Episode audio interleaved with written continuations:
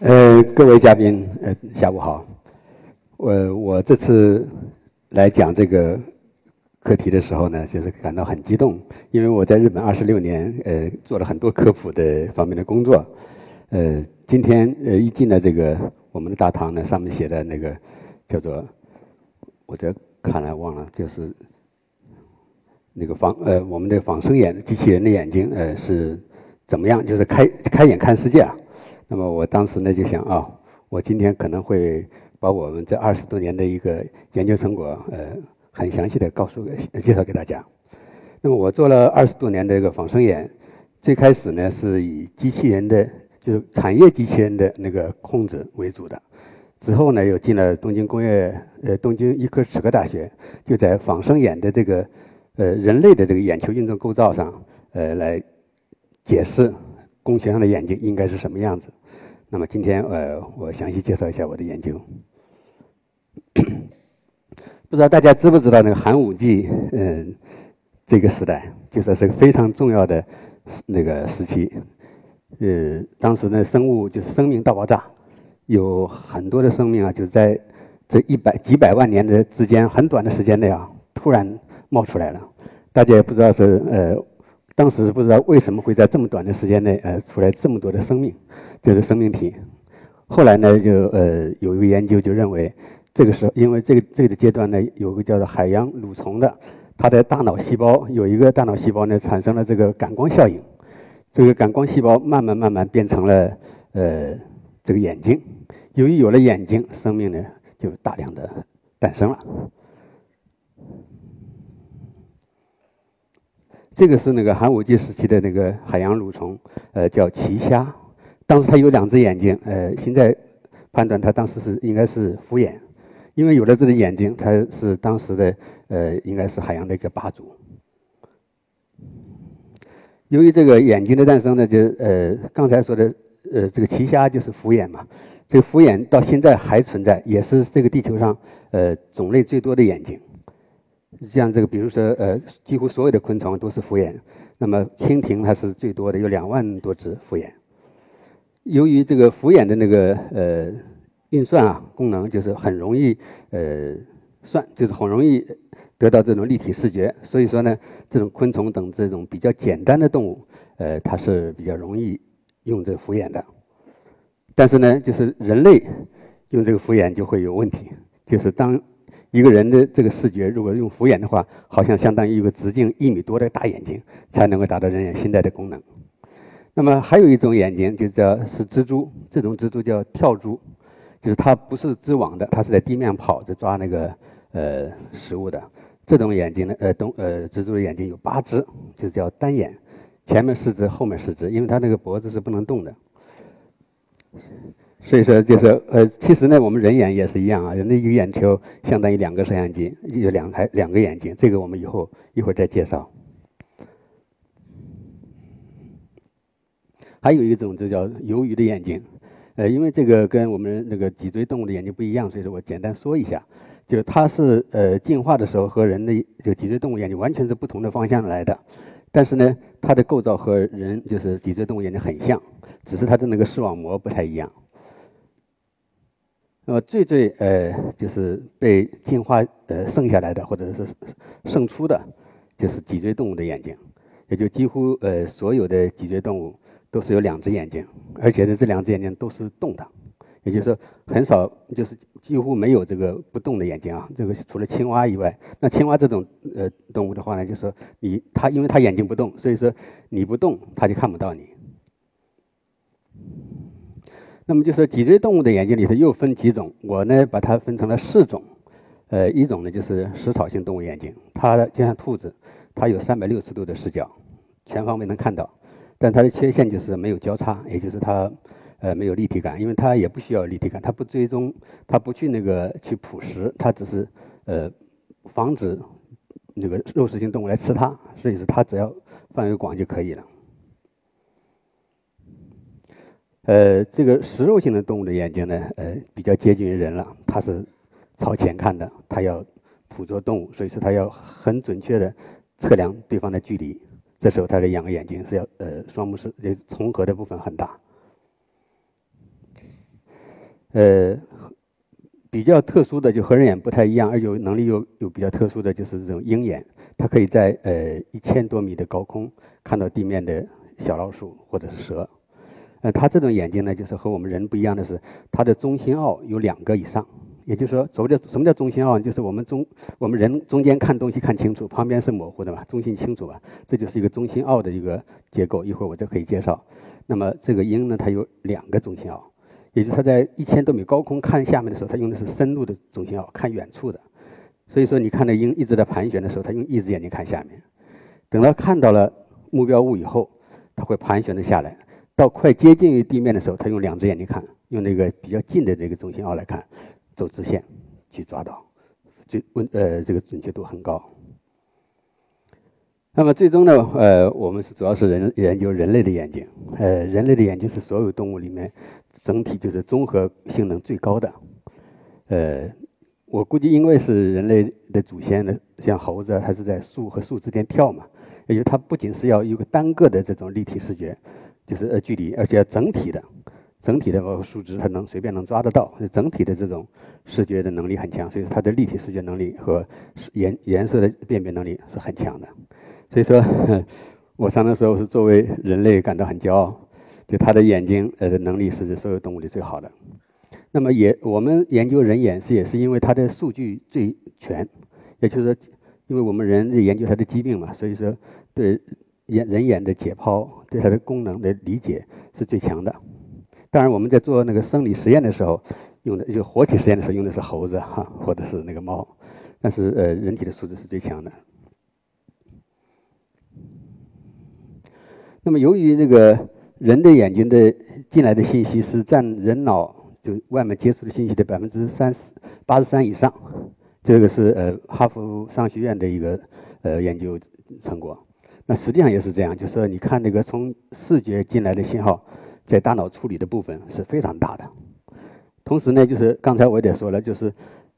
视视觉神经实际上是脑细胞上进化出来的，所以说其实人的眼睛也是一样，是大脑伸到体表的这么呃一部分，也就是人眼睛其实是大脑。那么我现在呢，简单介绍一下这眼睛的这个构造。这里有一个叫呃中心凹，实际上是呃上，这是眼睛是朝上看的。那么光到了中心凹以后，正负大概十度以内吧，这看的东西很清楚。呃，这部分呢，呃，有可以看到，它底下是视锥细胞，也就是说，中心凹的里面的视觉细胞是叫视锥细胞，其实它只有七百呃七百多万个，而周边视，也就除了中心凹以外的这周围的这个呃里面视锥细胞很少，主要是视杆细胞，而视杆细胞竟然有一亿五千多个。也就是说，我们中心看东西看清楚，但并不等于说我们这地方细胞就多，就最重要。从这个就是叫做呃费用性，就是生物有个费用性，就是经常不用的东西，它会慢慢越来越少。从费用性上考虑，呃，这个视锥细胞也是更也是更重要的。那么也就是说，我们看不清的部分为什么会更重要？其实呢，呃，解解析它的那个原理，你就会发现。其实周边是它很重要，对我们人的那个呃人体或者说是动物来测量我们自己的位置、方向，或者是发现危险，都是用中心周边视这个东西来做的。那我们看不清楚是为什么呢？他们有呃应该通过呃解析吧，通过解析和这种解剖学的测试，发现它这个感体细胞就是视杆细胞啊，它有一个叫低通滤波器的功能，也就是说它把图像模糊了，也就通过模糊以后，它运算速度会提高。精度也会减呃变高，这可能大家会直观上不不容易理解啊，相当于这种应该说是难得糊涂那种糊涂，反倒是容易看清楚本质。那么在测量的时候，其实我们这图像处理也是这样，是要把这个图像做模糊以后找它的特征点的。那么这个运动功能是很重要的，就是现在做图像处理。在做机器人视觉，你看眼睛基本都是不动的，偶尔有动的话，它只是模仿人的眼睛的运动而已，而不是真正用它的运动。实际上，人几乎所有的动物的眼睛都是动的嘛，就是包括人眼，它这有三对儿，呃，肌肉，左右、上下，还有这个旋转的，就这个这个肌肉也是一对儿。就是说，除了左右呃上下动以外，这个旋转也很重要。也就我们头往左转的时候，眼睛会往右转。那么就是这三个运动，加上两个是呃两两个眼球的各个三个运动，就可以把空间上的六个自由度，就平移的运动，呃也包括在内。所以说眼球运动非常的关键。呃，这个这个处理呢，呃一会儿我会再详细的讲。那么还有一个重重要的部分就是视交叉，也就是说左眼和右眼的信息它是交互在一起的，只有这样才能做立体视觉。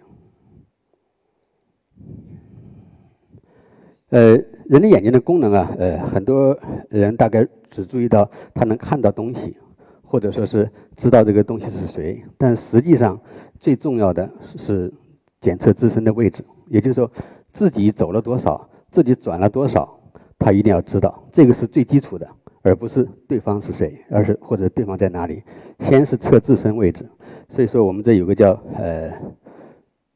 自身位置六个自由的测量。呃，这部分所谓的六个自由度就是平移、左右、前后、上下三个自由度，再加上旋转，我这个左右偏、上下的俯仰，然后再加上旋转、旋滚，这么三个加在一起是六个自由度。这个测量是呃，首先是在对眼睛来说是最关键的，先要处理的，然后才是对象物的距离、位置和它的方向，再加上它的尺寸。但这些都是最基本的功能，几乎所有的动物都有。有些动物就没有大脑和小脑，它仍然有这种就是满地跑，它仍然有这视觉功能。真正的呃智能的部分是在后端后面，就是刚才说的呃空间环境的感知。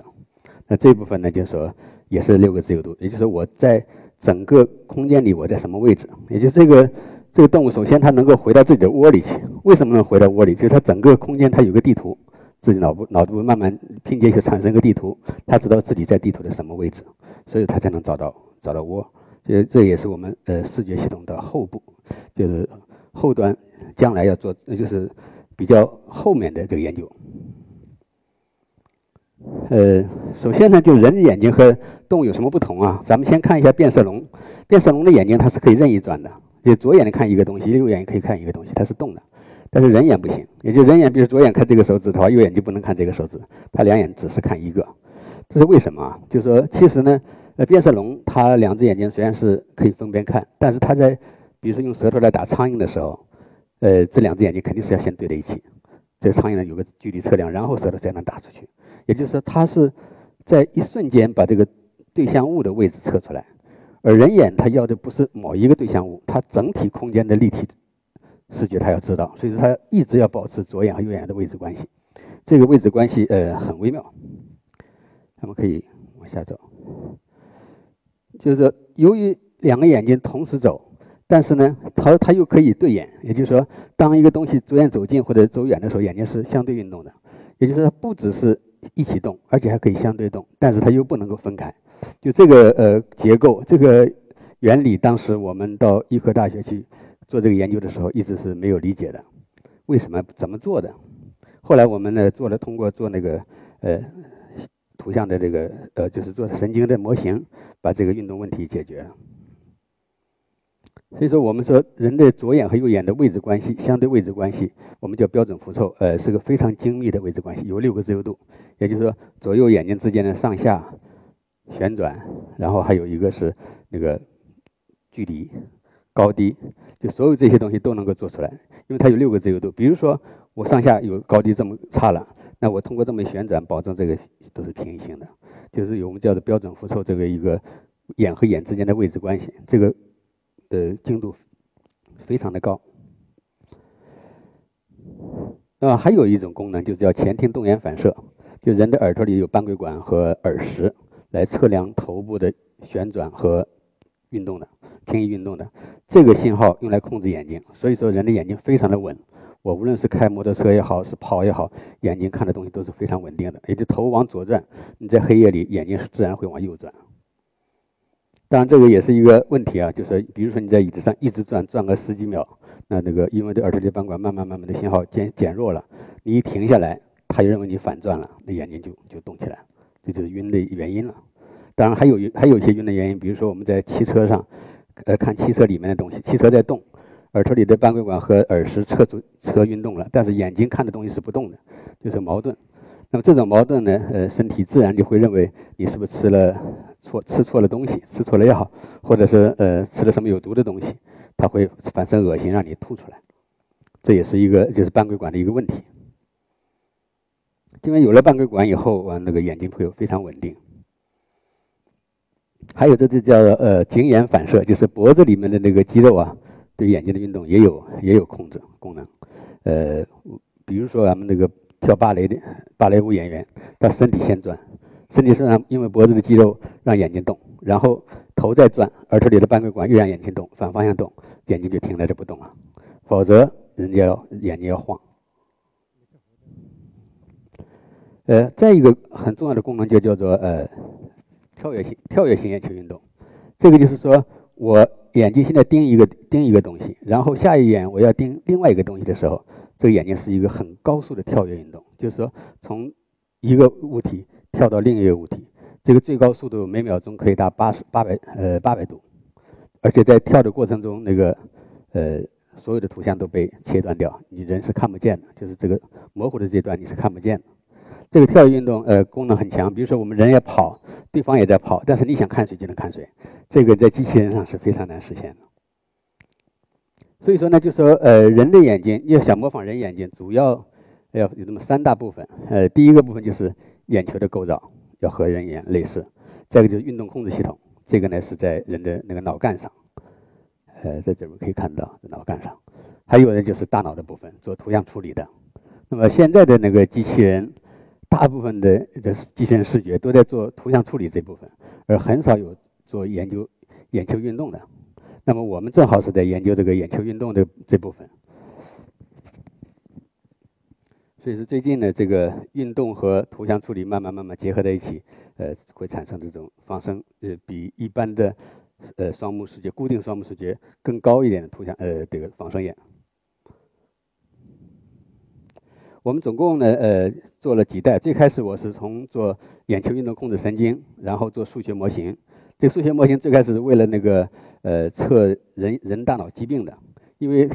眼睛的运动跟大脑直接相关，所以说眼睛哪个地方运动有问题的话，你反算出来知道大脑哪哪出问题。后来我发现这个呃模型能够用来做做机器人，所以说做了第一代机器人，然后就第二代、第三代一直做下去。呃，这个是我们做的第一代机器人，就是这个机器人就是两只。两只眼睛，它的运动和人就很像。当时我做完以后才发现，比如说我给它两只球，它眼睛不会分开，它只能盯一个。就是有了这个呃眼机器人以后，当时我是在医科大学自己花了三年时间，呃，在 cos 做了做了这么一个东西。后来就到了呃东京呃东京工业大学，在一直在做防生眼。呃，这是第二代，一会儿我会给大家看一下这个它。的功能，然后第三代是跟呃日本那个叫杰维西这家公司，不知道大家知不知道？可能以前是很有名的，呃，做了这么第二、第三代。那第三代没完全做完，我就就响应国家号召就回来了。那么现在呢，在打算做第四代，就是把各个眼球运动的那个功能算法呢，用做到芯片里，然后再跟那个视觉云，这个就是物联网、互联网去连接，把这个大数据这种的一些功能。用上，那么使这个眼睛接近于人，或者甚至超过于人的人的功能。呃，这个呃呃眼睛就是我们最最后完结以后的这个呃情况。它有周边视和中心视，它下面怎么晃，上面都是很稳定的，而且它还可以跟踪。当你快走，它有它也可以跳，就跳跃性眼球运动它也有。呃，我们可以详细的解释一下这个原理啊。普通的不用那个呃，不用模型的话，这个眼睛你看呃，就是当遮着一只眼睛的时候，它就不动了；或者是给它两个相同的球的时候，它会乱，就左眼和右眼它就分开乱。这也就是说，机器人的眼睛为什么不能动的一个很重要的原因，就它一乱了以后，图像处理就根本就没办法做了。那么用了这个模型以后，你看它遮一只眼睛它也动，就和人眼一样，你遮一只眼睛，另一眼动的话，它一起走。遮一眼动的话也也动，当然它这视觉反馈，所以说你要是遮两只眼睛它就不动了。那么你再给它呃两个球，它也不会乱，就是说他有时候会认错，因为你这个球是呃两个完全相同的嘛，他错，但是错是一起错，他不会分开。就是这个和人眼是一样的，也就是你乒乓球满满地跳的话，你不会乱的，人的眼睛不会不会不会出现这个问题。我估计那个变色龙就会出问题。呃，一个球的话，它还可以对眼，那就是可以这样。这个是我们那个研究的一个主要的一个研究成果。因为有了这个成果以后，以后的各种运动都呃都会很容易就做做出来了。比如说这个跟踪，就是双目跟踪的话，它可以测到呃你的距离嘛。所以说，我走近，它就可以退。我退它就跟，所以说这样以后的话，这机器人有了视觉以后，它可能跟着主人走，而不至于撞在主人身上，对吧？当时我还很年轻，然后那个呃前庭动眼反射呃这个功能呢也基本上实现了。就是如果是不加这个前庭动眼反射，你一快走它就跑掉了，就是这个防震功能是没有的。我们呃大概有些人可能会用过，就是。那个呃，手机的这种防防震拍摄的，你下面有三个马达加上一个手机，你下面怎么晃，上面都很稳定。单单眼的可以，双目的那个呃稳拍，其实只有我们这儿呃在做出来。这个等会儿呃可能详细的要要给大家看一下，就是这个地方有个陀螺和加速度传感器。就是把这个陀螺和加速度传感器呃的信号加到这个视觉反馈系系统里以后，这个系呃整个眼睛就会变得非常稳定。比如说，快速快速转，它也不会跑掉。